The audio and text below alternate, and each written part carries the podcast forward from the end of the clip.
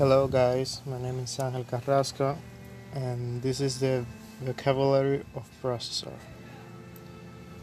Processor, coprocessor, complex, manufacture, brain, consists of teeny, small, silicon, the rest of, contain, set, code, tell most of, keep, resource, logical, lead, flow, addition, subtraction, division, comparison, search for, brand, manufacturer, biggest, firm.